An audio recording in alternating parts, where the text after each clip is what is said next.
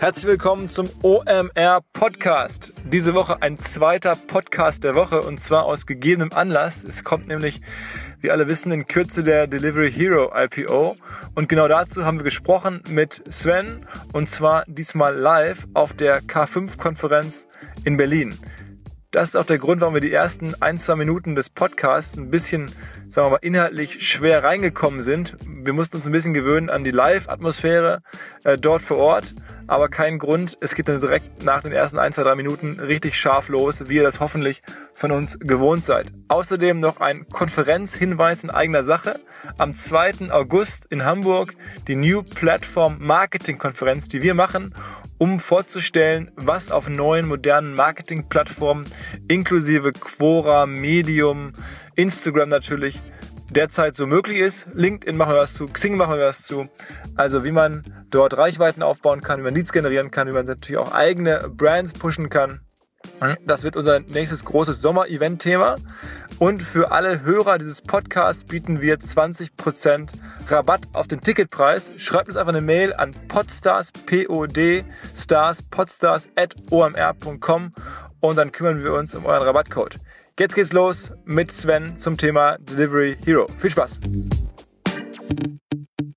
Der Online Marketing Rockstars Podcast. Im Gespräch über digitales Marketing und manchmal, was sonst noch so los ist. Der Online Marketing Rockstars Podcast. Mit Philipp Westermeier. So, moin Sven. Moin Philipp. Direkt als erstes äh, legen wir los. Delivery Hero IPO Butter bei die Fische, kaufen oder nicht kaufen? Ich, ich, glaube, die einfache Antwort ist zeichnen, denn wenn man sich die äh, sogenannten vorbörslichen Kurse anschaut, äh, Tradegate, Lang und Schwarz, ähm, dann ist das eine Indikation, dass die Aktie wahrscheinlich eine Erstnotierung haben wird um die 28 Euro. Und der maximale Preis im Rahmen der Bookbuilding-Spanne ist 25,50. Also scheint man da 10% Zeichnungsgewinn machen zu können. Die Frage, ob man jetzt langfristig die Aktie haben sollte, die ist schon komplexer. Ähm, jetzt nicht rausreden. Ähm, mach mal, eine, mach mal eine harte Aussage. Ja, also bei 28 Euro, das entspricht ungefähr einer Börsenwertung von 5 Milliarden. Es sind im Endeffekt aktuell, glaube ich, 153 Millionen Aktien, dann werden noch mal gute 18 rausgegeben. Dann kommt man halt, wie gesagt, auf diese Marktkapitalisierung von 5 Milliarden. Mm, das entspricht ungefähr dem 17-fachen Umsatz vom letzten Jahr. Das waren knappe 300. Und das finde ich komparativ zu einem Grubhub sehr teuer. Grubhub ist was? Ja, vielleicht mal von vorne beginnen. Ähm, was macht eigentlich Delivery Hero? Delivery Hero hat eigentlich zwei Geschäftsbereiche die auf den ersten Blick vielleicht was miteinander zu tun haben, auf den zweiten Blick weniger. Da ist zum einen das, was ihr vielleicht alle kennt, das ist der ganz normale, ich nenne es jetzt mal Pizza-Bestelldienst, wo man halt über die App bei seiner Pizzeria um die Ecke bestellt und dann bringt die Pizzeria auch die Pizza. Und das andere Geschäftsmodell ist ähm, eher so ein Essen-Bringdienst, wo halt, also unter der Marke Fudora bekannt, also Fudora als Teil von Delivery Hero, wo dann im Endeffekt man auch vielleicht bei dem Restaurant um die Ecke das Essen bestellt, aber dann der Fudora-Mitarbeiter, das ist auf dem Fahrrad mit der großen Box, glaube ich so in Pink, das Essen bringt. Ähm, und ich habe gerade den Vergleich gemacht zu Grubhub. Grubhub ist im Endeffekt sozusagen der Pizza-Bestelldienst in den USA. Die sind also im Endeffekt machen die keine eigene Logistik, sondern das ganz klassische Modell. Okay, aber jetzt ähm, am Ende, wir verstehen, Grubhub ist was anderes, ist nur sozusagen die Lieferheldseite, aber würdest du jetzt äh, die Aktie dennoch zeichnen? Also, ich meine, das ist ja, Grubhub läuft ja ganz gut. Ja, ich glaube ja, ähm, dass vielleicht kommen wir dazu später nochmal. Ich glaube, das Modell von einem Fudora, das ist ähm, sehr, sehr schwierig, denn äh, klar, auf den ersten Blick denken die viele, ja, ja, es geht darum, jemand, der, der Hunger hat, bestellt zu essen. Aber wenn ich mir Fudora angucke, ja, da reden wir über ganz andere Economics, da reden wir über ganz andere Konkurrenz. Ein Fedora tritt an auf der einen Seite gegenüber und Amazon und auf der, auf der Startup-Seite gegen Deliveroo, ein sehr stark finanziertes europäisches Startup. Und es macht es sehr, sehr schwierig. Und ähm, dementsprechend bin ich ehrlich gesagt eher positiver gestimmt auf diesen klassischen Pizza-Bestelldienstmarkt, ähm, wo auch im Endeffekt jetzt, um den Anglizismus zu nutzen, um die Claims, wo die abgesteckt sind. Ja, Im Endeffekt ein Grubhub tritt in den USA gegen niemanden mehr an. Da haben die den Markt sicher. Und äh, dementsprechend finde ich halt Delivery Hero, das ist da wesentlich unklarer. Ähm, kannst du mal so ein bisschen die Economics der beiden Modelle erklären? Ja, ist vielleicht ganz gut. Also wenn ich im Endeffekt Pizza-Bestelldienst, also wenn jetzt jemand hier bei, in Deutschland sind ja die beiden Marken von Delivery Hero, Lieferdienst und Pizza.de. Ähm, wenn ihr da jetzt im Endeffekt eine Pizza bestellt und keine Ahnung, 15 Euro ist im Endeffekt der Gesamtpreis, dann zahlt die Pizzeria wahrscheinlich circa ja, 1,80 Euro an Lieferdienst, an Lieferheld oder an pizza.de. Also im Endeffekt einfach man nimmt eine Lead-Fee oder einen Cut von ungefähr 12 Prozent. Wenn ihr bei Fudora was bestellt, dann nimmt laut Börsenprospekt Fudora ungefähr 23 Prozent von dem Restaurant. Also sprich, ja, ihr bestellt irgendwie einen Wiener Schnitzel und noch ein Getränk für 25 Euro, dann bekommt Fudora davon ungefähr 6 Euro. Aber Fudora berechnet auch nochmal dem Kunden eine Liefergebühr, wohingegen sozusagen das Lieferheld beziehungsweise das pizza.de Modell das nicht vorsieht. Und was kostet die Logistik jetzt, die Firma? Also ist das wahrscheinlich der Haupttreiber? Korrekt. Also im Endeffekt sozusagen, ähm, äh, bösartig gesagt, Stundenlohn, äh, Fahrrad und so eine Box. Nee, ähm, mein Verständnis ist, dass Fudora die Leute anstellen muss. Und das ist auch das, die Problematik von dem Modell. Und da sieht man auch die Nachteile von einem Fudora gegenüber einem Uber oder einem Amazon. Ähm, denn Fudora wird primär abends bestellt, vielleicht auch noch mittags. Das heißt, wir reden hier über ein Modell, wo du eigentlich Mitarbeiter im Endeffekt sozusagen zur Spitze vorhalten musst. Das heißt, du kannst jetzt nicht sagen, ich habe jetzt einen Fahrradfahrer, der arbeitet von 11 bis 19 Uhr, denn dann ist der in der Zeit maximal zwischen 13 oder 12.30 Uhr und 14.30 Uhr ausgelastet. Ähm, und mein Verständnis von dem Modell ist es, dass ein Fahrradfahrer von Fudora pro Stunde, die er arbeitet, zwei Lieferungen ausliefern muss. Ansonsten ist es für Fudora sehr schwierig, den Fahrradfahrer zu refinanzieren. Ich habe gerade erwähnt, dass ein Fudora, zum Beispiel in London, sind sowohl Amazon wie auch Uber aktiv. Und so ein Uber hat halt die Möglichkeit zu sagen, ich bin halt ein Logistikdienstleister und ich habe meine Fahrer, die sind de facto 724 auf der Straße. Und wenn der Fahrer mal nicht ausgelastet ist, zum Beispiel wenn dann im Endeffekt in London alle Leute zum Restaurant abends gebracht worden sind, dann kann der Fahrer in seiner Zeit, wo über vielleicht Auslastungsprobleme hat, halt noch Essen irgendwo hinbringen.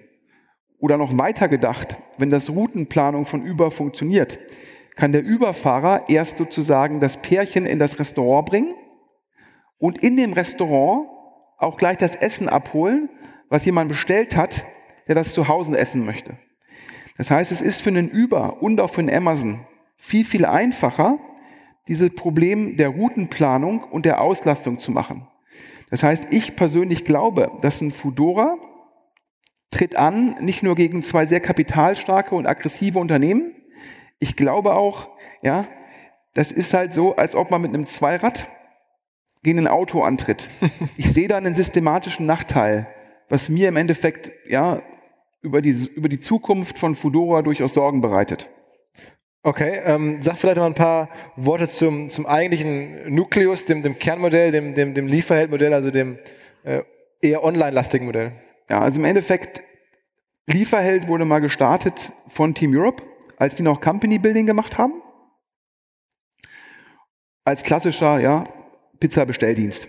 Ähm, und dann hat man irgendwann angefangen, weitere Anbieter zu übernehmen.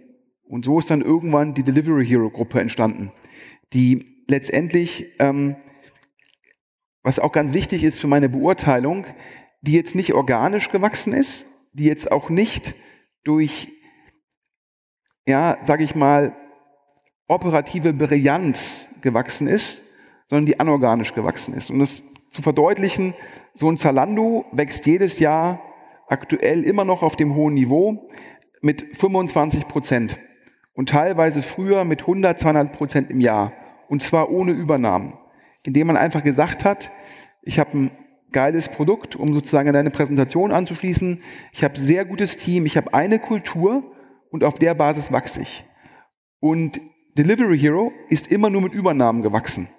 Und ähm, bis vor kurzem, das muss man sich mal vorstellen, gab es, glaube ich, diverse IT-Systeme und nichts war integriert. Das heißt, man hat ganz viele Firmen gekauft, hat nach außen hin Skalenvorteile kommuniziert, aber letztendlich war das eigentlich nur, ja, wie so eine Holdingstruktur und unten drunter ganz viele verschiedene Firmen. Und warum ist das trotzdem aus Investorenperspektive so attraktiv, dass sie immer wieder neues Geld bekommen haben? Na, also bösartig gesagt, äh, würde ich jetzt sagen, weil die einen sehr charismatischen äh, CEO haben, den Niklas, der das sehr, sehr gut gemacht hat. Ich glaube auch, dass es halt immer sehr, sehr auf, ja, ich würde sagen, ja, sehr, sehr eng genäht war. Und äh, das Dritte, ich glaube persönlich, dass hätten wir nicht diese Asset Price Inflation, also sprich im Endeffekt die sehr hohen Börsenkurse induziert durch ja de facto die Nullzinspolitik der EZB und natürlich auch der Fed, dann wären die ganzen Übernahmen sozusagen hätten sich im Nachhinein als zu teuer erwiesen. Aber wenn ich im Endeffekt sozusagen, ja, um bei Immobilien zu bleiben, wenn ich jetzt 2009 Immobilien gekauft habe in Berlin, hätte ich damals überzahlen können und ich sehe heute immer noch brillant aus. Anders ausgedrückt, mit dem Rückenwind ja, können Schweine fliegen und davon hat Delivery Hero auch profitiert. Aber trotzdem, die Investoren schauen sich jetzt nicht nur den CEO an, die schauen sich auch irgendwelche Kohorten an und werden ja feststellen, okay, ähm, die Marge ist schon gar nicht schlecht. Klar, also jetzt nochmal, um vielleicht darauf einzugehen, dieses, dieses Modell des Pizza-Bestelldienstes. Das ist, wenn man einmal Monopolist ist, mega attraktiv aus Investorenperspektive. Es gibt mal dieses berühmte Beispiel, es gibt in dem Markt jetzt schon drei börsennotierte Firmen, Grubhub in den USA, dann das englische Just Eat und die Takeaway-Gruppe, denen Lieferando gehört in Holland. Und es gibt in, in Investorenkreisen mal das Beispiel, als es der Firma Just Eat gelungen ist, in Dänemark Monopolist zu werden, hat man die Provision auf 23 Prozent erweitern können. Das heißt, von den 15 Euro der Pizzabestellung sind nicht 1,80 Euro sozusagen an Just Eat gegangen, sondern es sind 3,45 Euro an Just Eat gegangen. Und dieser Unterschied von 1,80 auf 3,45, die, die 1,65 Euro, das ist ja reiner Deckungsbeitrag, wo keine Kosten dagegen stehen. Und so ist es zum Beispiel so, dass die Takeaway-Gruppe in Holland, das ist ihr Heimatsmarkt, wo sie Monopolist sind, eine EBIT-Marge schon jetzt trotz Wachstum von über 60 Prozent erzielt. Das heißt, wenn ich in dem Segment einmal Monopolist bin, dann ist das sozusagen Kaching, richtig fettes Ding. Und Delivery Hero ist ja in, weiß nicht, über 30 Ländern offensichtlich Marktführer. Da würde man auch sagen, mega geil. Klar. Ähm, wenn man in relevant großen Ländern wirklich klarer Marktführer ist, dann ist es so. Jetzt muss man aber mal gucken, der größte Markt für Delivery Hero aktuell ist immer noch Deutschland. Das ist ganz spannend. Ja, das war ursprünglich Lieferheld. Dann wollte Delivery Hero irgendwann ähm, Lieferando kaufen. Gab angeblich schon einen Notartermin. Dann hat aber, haben die Holländer Lieferando gekauft. Und dann ist ähm, ja, Lieferheld irgendwie gesagt, okay, dann kaufen wir pizza.de, den damaligen Marktführer. Der ist gekauft worden laut Börsenprospekt für 241 Millionen Euro Cash. Und wenn man sich jetzt den aktuellen Bericht anschaut der Takeaway-Gruppe, die sind börsennotiert, dann kann man sehen, dass Lieferando dabei ist, größer zu werden als pizza.de und Lieferheld. Das heißt, ja, die Delivery Hero Gruppe verliert in Deutschland Marktanteile. Das heißt, es hilft mir halt nicht, nur die Nummer eins zu sein. Ich muss klarer Monopolist werden und ich muss den Markt beherrschen. Und Delivery Hero ist es jetzt in zwei Märkten passiert, trotz hoher Investitionen in Deutschland und in Polen, dass man das verloren hat. Da komme ich wieder auf meinen Punkt zurück der operativen Exzellenz. Gute Firmen, die haben halt einen klaren Blueprint und wissen halt genau, ich gehe so an Märkte ran, das sind meine KPIs, das muss ich tun, um den Wert zu heben. Und wenn man jetzt so drauf guckt, ja, und das Spannende ist es, in Q1 hat Delivery Hero in Deutschland ungefähr 21 Millionen Euro Umsatz gemacht und in Q1 im letzten Jahr ungefähr 17,5 Millionen. Hört sich an, naja, die wachsen noch. Wenn man aber Fudora rausrechnet, sind pizza.de und Lieferheld haben Umsatz verloren. Das heißt, im größten Markt, in dem Delivery Hero aktiv ist, in einem Wachstumssegment, verlieren die im Kern Umsatz. Und das finde ich beängstigend. Das heißt, die eigentliche Stärke der Firma ist nicht die operative Exzellenz, sondern Übernahmen zu machen. Ich würde sagen, die eigentliche Stärke der Firma, wenn man über Stärke reden will, sind Übernahmen. Ob jetzt alle Übernahmen erfolgreich sind, siehe pizza.de. Deshalb habe ich ja auch gesagt, ich würde persönlich sagen, man kann einen Delivery Hero eigentlich, muss man eigentlich in drei Teile zerlegen. Die sind ja auch nicht zusammengewachsen. Ja, das ist halt Fudora, die teilweise auch in Märkten aktiv sind, wo der Pizza-Bestelldienst gar nicht ist. Das heißt, Fudora ist in Frankreich, wo es gar kein Delivery Hero, Pizza.de oder Lieferheld gibt. Das heißt, da kann es auch per Definition keine Synergien geben. Zu Fudora habe ich ja schon meine Skepsis geäußert. Dann gibt es die Märkte, wo Delivery Hero halt nicht die klare Nummer eins ist, Polen, Deutschland. Das sind Märkte, wo man Geld verliert und wo es auch nicht absehbar ist, dass man irgendwann Geld sozusagen verdienen wird.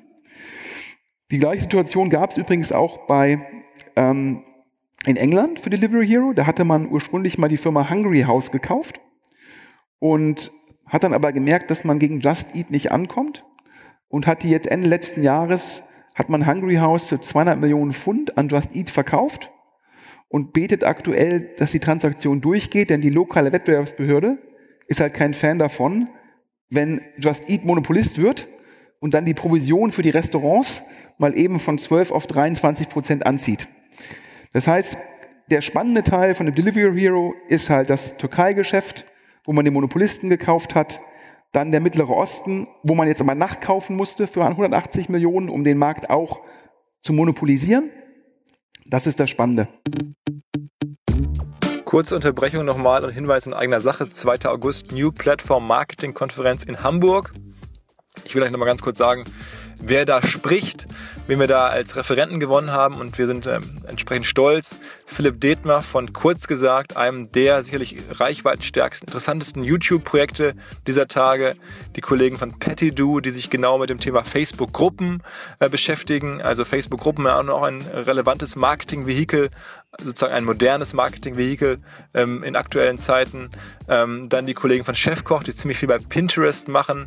Ähm, dann haben wir einen Vortrag im Bereich B2B, insbesondere LinkedIn und Quora, ähm, auch Xing.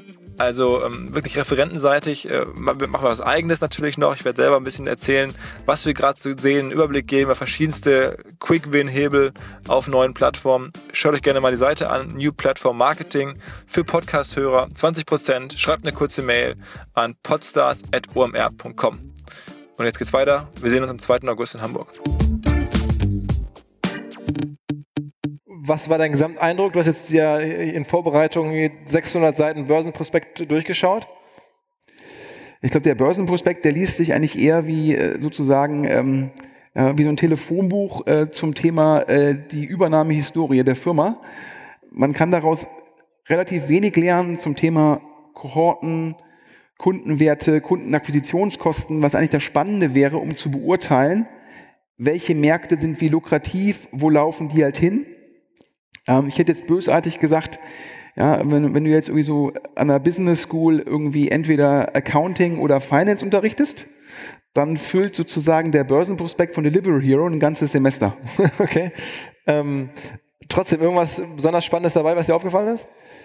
Ja, mehrere Dinge. Also einmal ähm, gab, gab es, glaube ich, im letzten Herbst eine Situation, wo Delivery Hero die ja viele Firmen gekauft haben, ohne das Geld dafür zu haben. Das heißt, die haben dann irgendwie zukünftige Verpflichtungen, Earnouts, Optionen, sozusagen brauchten dann wieder Cash und haben sich dann Geld leihen müssen von den eigenen Gesellschaftern. Das ist per se jetzt nicht so unüblich, aber die haben sich Geld von Rocket Internet geliehen und zwar für 20 Prozent Zinsen pro Jahr und eine Einmalgebühr von 10 Prozent on top.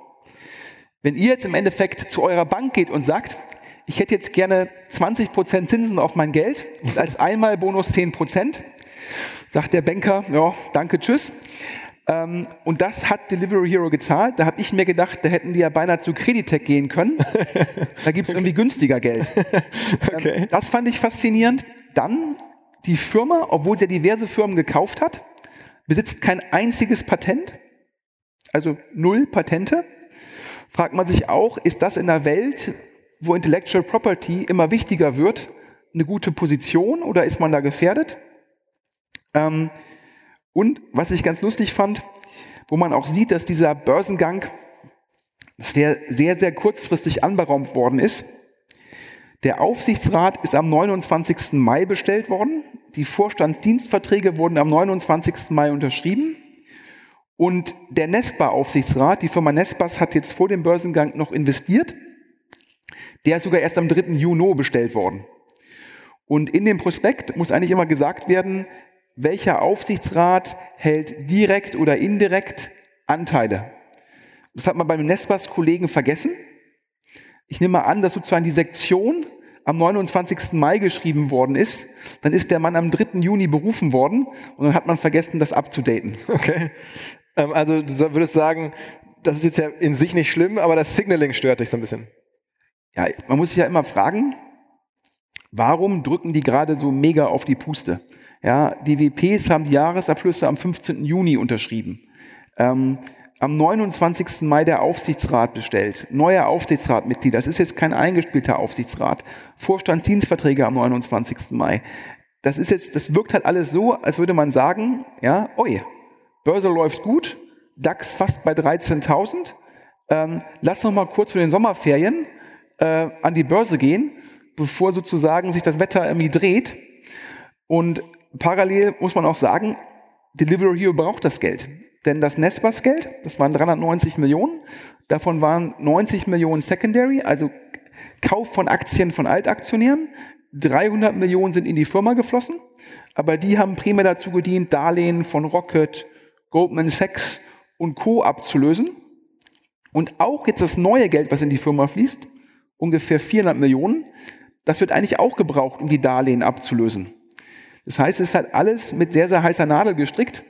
Und da würde ich immer als privater Investor, der nur begrenzt Transparenz hat, denn diese Firmenpräsentation online oder der Börsenprospekt, da kann man nicht ernsthaft beurteilen, ob das Business richtig gut läuft oder nicht. Da würde ich mal abwarten, ja, wie gut läuft Fudora eigentlich? Das ist in dem Börsenprospekt eher versteckt. Und was passiert jetzt mit Deutschland? Ja, das wird ja nicht erwähnt, dass sozusagen ein Lieferando pizza.de gerade echte Schwierigkeiten macht. Und dementsprechend finde ich halt vom Signaling, ja, wenn im Endeffekt das alles richtig gut läuft, dann kann ich das auch transparent machen. Dann kann ich auch eine Firmenpräsentation rauslegen, wo belastbare KPIs drinstehen. Ja, es ist so ein bisschen so, ja, wenn ich jetzt E-Commerce-Händler bin, ja, und ich verkaufe irgendwie Handys für ja, 10% unter meinem Einkaufspreis, dann schreibe ich in meinen Börsenprospekt auch nur Umsatzwachstum. So. Und bloß nicht EBIT-Marge. Ja, das ist ja so ein bisschen so wie in Indien da mit äh, Flipkart und Co. Und das bereitet mir halt Sorgen. Also wenig Transparenz. Du hast im Vorfeld auch mit einigen Investoren gesprochen. Was hört man da so? Klar, die Investoren, die sagen natürlich irgendwie, äh, die sind da schon, äh, da wird Vertraulichkeit im Endeffekt schon, das machen die schon ganz gut. Da wollte mir keiner die Unterlagen weiterleiten. Du weißt ja aus unserem gemeinen Podcast, wenn ich irgendwie was zu einer Project A Portfolio Firma haben will, rufe ich eine Person an und schon habe ich die Präsentation. Ähm, das ist bei Delivery Hero nicht ganz der Fall. Ähm, mir wurden halt irgendwie drei spannende Sachen gesagt. Also einmal hat mir gedacht, ja, Deutschland, das läuft nicht gut, aber halb so wild, denn die Deutschen die bestellen eh nicht so viel online, pizzamäßig. denn die kochen lieber selbst. Das können wir so aber nicht sagen. Noch hat Deutschland zu viel Umsatzanteil. Aber wenn dann Deutschland mal unter 10 Prozent ist, aktuell sind es irgendwie 16, 17 Prozent, dann können wir das ja auch sagen. Also aktuell muss man Deutschland im Endeffekt aufgrund der Relevanz als größtes Land noch die Story erzählen, alles wunderbar, wie geschnitten Brot, obwohl man intern schon weiß, ist halt nicht der Fall. Ja? Ähm, dabei kam dann auch die spannende Frage auf, warum hat man eigentlich nicht, ja, man hätte ja jetzt auch hingehen können und hätte im Rahmen des Börsengangs von Takeaway pizza.de und Lieferheld an die verkaufen können. Aber das ging nicht mehr, denn man hat ja schon Hungry House verkauft. Hätte man jetzt das Deutschlandgeschäft verkauft, hätte man absolut gesehen halt auf 60, 70, 80 Millionen Umsatz verzichtet pro Jahr und dann wäre der Gesamtumsatz zu gering gewesen. Ja, das war irgendwie ein Investor zum Deutschlandgeschäft. Ein anderer Investor, den ich gefragt habe, was hat eigentlich Fudora mit dem Rest zu tun? Der hat mir dann gesagt, ja, das müsste ich so verstehen wie ja, Amazon Web Services und den Rest von Amazon. Habe ich gesagt, naja, sich mit Amazon zu vergleichen, ist ja schon vielleicht ein bisschen Hybris dabei, aber vor allem, ich verstehe das jetzt nicht, weil AWS, ja, verdient extrem viel Geld, der Rest verdient auch gut Geld. Ähm, und Fudora verdient kein Geld, der Rest verdient kein Geld, Fudora wird auch kein Geld verdienen. Ja, da finde ich den Vergleich so ein bisschen äh, Äpfel und Birnen. Und äh, da musste ich so ein bisschen äh, grinsen, ja. Also daher, ähm, und ein Dritter hat mir gesagt, ja, meine Fudora-Kritik und die Bedrohung durch Uber und Amazon, ja, es gäbe ja auch Länder, wo Amazon nicht aktiv sei. Ja, habe ich dann gesagt, na okay, die Hoffnung stirbt zuletzt. Also dementsprechend, die sagen mir alle, dass natürlich dieses Kerngeschäft, also die guten Übernahmen in der Türkei, im Mittleren Osten, in Schweden, ja, überall da, wo Delivery Hero klarer Marktführer ist, dass das Geschäft geil sei. dann sage ich, ja, der Teil ist geil, unterschreibe ich sofort. Ich glaube halt nur, der ist keine 5 Milliarden wert sondern wenn ich nur in das Business investieren will, dann kann ich halt auch in den Grubhub investieren. Okay. Ähm, dennoch ist es so erstmal eine, eine, tolle Sache, dass jetzt eine deutsche Firma, wie wir gesagt haben, überzeichnet, wahrscheinlich sehr erfolgreich, trotz allem, trotz aller Skepsis an die Börse äh, gehen wird und macht doch wahrscheinlich oder zumindest hoffentlich in Berlin eine Menge Millionäre und die dann wieder ihr Geld investieren, das Ökosystem stärken und so weiter. Also ist erstmal super, dass sozusagen ähm, Sonst würde man immer sagen, solche Finanzierungskonstrukte, ja, so einen, ich sag mal, so einen Private Equity-artiger Ansatz, so eine Firma zu bauen, das können eigentlich nur Amerikaner. Und jetzt ist es im Endeffekt Team Europe und dem Niklas gelungen. Also muss man ganz klar sagen, Respekt dafür. Ähm, weil die natürlich für den Standort Berlin extrem viel Wert stiften. Ähm, ich glaube allerdings durch den Börsengang, da werden kaum mehr neue Millionäre geschaffen. Wieso nicht? Denn es gab ja schon im Endeffekt diverse Secondaries bei Delivery Hero. Rocket hat, glaube ich, für über 500 Millionen Anteile gekauft, dann wieder bei ne-, Nespas. Das heißt, da sind, glaube ich, nach meinem Verständnis schon 700, 800 Millionen Euro schon in die Berliner Zehner geflossen. Also so ein Lukas Kadowski, ein Kolja Helmstreit, die haben ja schon Geld vom Tisch genommen. Das heißt, ein bisschen provokant gesagt, durch den Börsengang entstehen keine neuen Millionäre, sondern da werden ein paar Millionäre noch reicher. Okay. Ähm, dann äh, letzter Versuch. Wird denn zumindest ähm, Rocket dadurch jetzt ein bisschen wieder auf die richtige Spur gebracht oder ist das zumindest eine sehr hilfreiche Sache für Rocket, diesen Börsengang? Ja, ich glaube, ohne den, ohne den Börsengang von Delivery Hero hätte Rocket ähm, im Endeffekt relevante Glaubwürdigkeitsprobleme, weil die relativ viel Geld in diese Firma allokiert haben. Die sind der größte Aktionär mit 35 Prozent. Und der Aktienkurs hatte sich ja jetzt auch schon mehrfach Sprünge gemacht aufgrund von Nachrichten zu Delivery Hero. Und wenn jetzt diese vorbörslichen Kurse stimmen, dann hat Rocket da eine Wertrealisierung an Cash und Aktien von 1,5 Milliarden. Und ich glaube, Rocket selbst ist 3,2, 3,3 Milliarden wert. Das ist also schon mal, schon mal spitze. Und für Rocket sicherlich sehr wichtig, auch weil ja Oliver Samba, glaube ich, seinen Investoren einen Börsengang versprochen hat. Und da muss man sagen, wenn nicht Delivery Hero, was dann? Ähm, HelloFresh vielleicht? Ja, und da habe ich für dich noch sozusagen, oder hier für alle Hörer und für die Hörer hoffentlich auf OMR noch eine Exklusivnachricht. Rocket-Kreise sagen mir, dass im Endeffekt äh, Rocket sehr, sehr sozusagen positiv gestimmt ist aufgrund dieses Delivery Hero IPOs, dass man jetzt mit heißer Nadel am HelloFresh IPO strickt. Denn es gibt noch eine weitere gute Nachricht für Rocket. Die Firma Blue Apron, Blue Apron ist sozusagen das HelloFresh der USA, hat gestern oder vorgestern den IPO gepreist und Blue Apron scheinbar mit drei Milliarden bewertet an die Börse. Und vor allem Blue Apron an der Börse, ich glaube, der Jochen hatte auch darüber geschrieben, das Q1 von Blue Apron war gar nicht so gut und trotzdem drei Milliarden Börsenbewertung. Und Rocket-Quellen sagen mir, dass das HelloFresh im ersten und zweiten Quartal es sehr gut laufen würde, besser als Blue Apron. Und man glaube, man könne auch für zwei bis drei Milliarden Euro an die Börse gehen. Und wenn jetzt der Delivery Hero IPO klappt, würde Olli sagen, go, go, go, go. Und dann kommt der HelloFresh IPO als nächstes. Also sozusagen Tipp für alle Hörer, ein bisschen Rocket Day Trading oder was? Ja, ich glaube, die Rocket-Aktie, die ist ja eh sehr volatil. Ja, ich, ich glaube halt persönlich, ja, ähm, dass wahrscheinlich schon viele schlechte Nachrichten, die haben ja viele Portfoliofirmen runterbewertet, ja, im Preis eskontiert sind. Und wenn jetzt der Delivery Hero IPO klappt, wenn der Blue Apron IPO klappt zu der Bewertung, dann ist es ein starkes Zeichen, dass auch der HelloFresh IPO klappt. Und da hat, glaube ich, Rocket ja, 50 Prozent. Wenn wir jetzt mal ausgehen, 2,5 Milliarden für HelloFresh, davon 50 Prozent wären 1,25 Milliarden. Dann hätte man halt mit Delivery Hero und HelloFresh zusammen 2,75 Milliarden Wert. Hat dann auch im Endeffekt, ich glaube, 1,2 Milliarden Netto Cash dann kann man sagen, okay, die drei Sachen sind vier Milliarden wert, der Börsenkurs ist bei 3,3 Milliarden. Ist so ein bisschen die Frage. Ich glaube, in den USA würde jeder Aktionär sagen, ja, bitte Geld ausschütten, Aktien ausschütten, das heißt die Aktien, die Rocket dann zukünftig potenziell an Delivery Hero und an HelloFresh hält, die muss ja nicht Rocket halten. Die kann man ja auch im Endeffekt an die eigenen Aktionäre ausschütten. Und dann wäre es ein No-Brainer, weil dann kriege ich ja im Endeffekt die 3,3 Milliarden ja, direkt wieder zurück. Wenn natürlich Rocket noch in, in weitere Firmen wie Pet Daily investiert, ist das Geld vielleicht bald auch weg.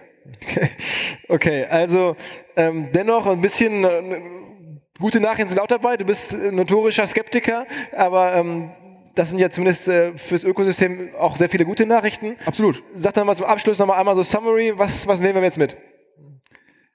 Ich glaube, was mitnehmen ist, dass wenn du bei einem lokalen Pizza-Bestelldienst Monopolist in einem Markt bist, ob es jetzt Just Eat in Dänemark ist, Takeaway in Holland, Grubhub in den USA, Delivery Hero in der Türkei. Das ist ein geiles Business. Denn, machen wir uns mal nichts vor, darüber haben wir noch nicht geredet, geiles Business für Investoren, geiles Business für Delivery Hero, gut für Kunden, denn die sparen sich den Anruf, die müssen gucken, können sie alles online machen. Aber letztendlich ist es ja nichts weiter, als die Kundenbeziehung zu übernehmen und das Restaurant in der Wertschöpfungskette nur noch als Fulfillment-Partner zu haben. Und das Geile bei dem Bestelldienst ist halt, dass ich mich auch gar nicht um die ganze Logistik kümmern muss. Ob der Fahrer jetzt Mindestlohn bekommt oder nicht, alles egal, darum kümmert sich das Restaurant. Das heißt, der Pizza-Bestelldienst ist ein schönes Asset-Light-Modell. Wir haben immer gesagt, Uber ist die größte Taxifirma ohne Taxis. Airbnb ist das größte Hotel, ja, ohne eigene sozusagen Immobilien. Und so ein Pizza-Bestelldienst ist das größte Restaurant der Welt ohne eigene Küche. Und das ist ein geiles Modell, denn ich lege mich halt als Plattform auf den Kunden und die Pizzeria um die Ecke, die früher noch die Kundendaten hatte, die kriegt im Endeffekt jetzt ihre Order aus dem Drucker von Delivery und wird eigentlich sozusagen zu einer reinen ja, Prozessabwickler-Küche degradiert. Das ist geil. Nicht fürs Restaurant, aber für, für die Investoren. Für die Investoren, korrekt. Nicht fürs Restaurant. Also als Restaurant würde ich immer sagen, ich muss den Kundenkontakt und die Marke behalten. Das ist ja für euch, sind ja viele Händler. Ja, Amazon ist eine geile Chance, aber letztendlich, ja, heute nehmen sie 15 Prozent vielleicht nehmen sie morgen 20 Prozent von euch. Und solange ihr keine Marke aufbaut und keine Kundenbeziehung aufbaut, seid ihr in Zukunft nichts weiter als im Endeffekt der Mitarbeiter von Amazon, ja, ohne Mindestlohn. So. Und da ist das Modell gut.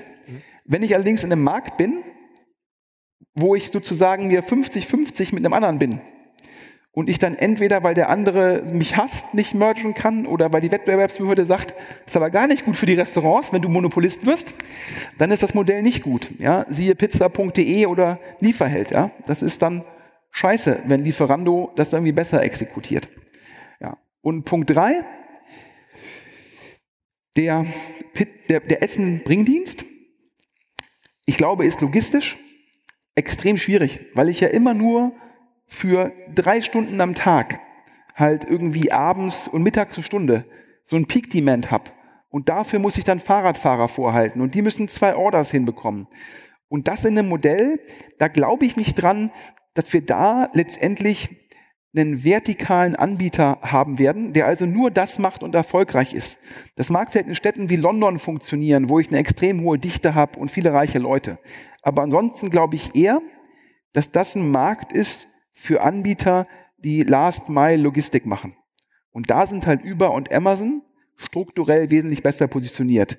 Das heißt, wenn ich investieren könnte in Delivery Hero und mir aussuchen könnte in was, dann würde ich in die lokalen Monopolisten investieren.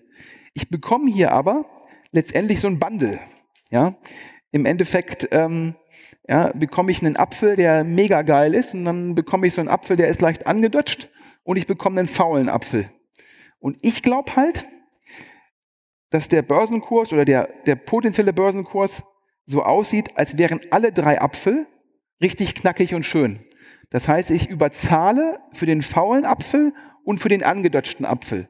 Und dann kaufe ich mir lieber Grubhub. Da ist der Apfel knackig.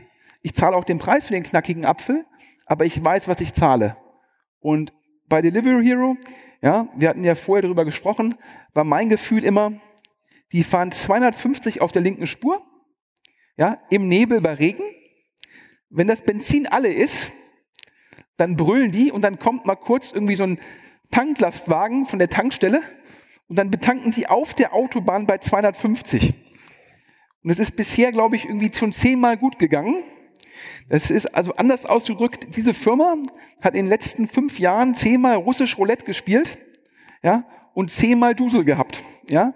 Man muss natürlich sagen, wenn man das zehnmal Dusel hat, muss man wiederum sagen, geiles Management-Team. Die könnten wahrscheinlich auch Sand in der Sahara an die Araber verkaufen. Okay. Also daher zeichnen, die Zeichnungsgewinne mitnehmen, abwarten, was mit dem Börsenkurs passiert, gucken, ob es mehr Transparenz gibt. Wenn man in der Zwischenzeit in das Segment investieren will, Grubhub in den USA. Alles klar. Vielen Dank, das war spannend. Ähm, danke dir, Sven. Wer das nochmal nachhören möchte, ab morgen ähm, im OMR Podcast Stream sozusagen ähm, nochmal zum Nachhören oder zum Empfehlen. Ähm, wir sind jetzt hier auf der Bühne durch. Danke dir, Sven. Vielen Dank, Philipp. Und gibt natürlich auch die ganzen alten Podcasts von uns. Ja, genau. Also das ist, muss man dazu sagen. Ähm, wir haben schon jetzt mittlerweile 10, 12 Podcasts gemacht zu allen möglichen äh, Themen, die die deutsche Digitalszene bewegen. Ähm, und auch die gibt's alle schön bei uns im Richtig. OMR-Feed. gibt den Idealo-Podcast. Ähm, wahrscheinlich interessant hier für viele Händler, ja. die über Idealo sozusagen auch Kunden beziehen. Daher würden uns beide sehr freuen, wenn unser Podcast noch mehr Hörer gewinnt. Alles klar. Vielen, vielen Dank. Noch eine gute Konferenz. Bis dann. Tschüss. buzz.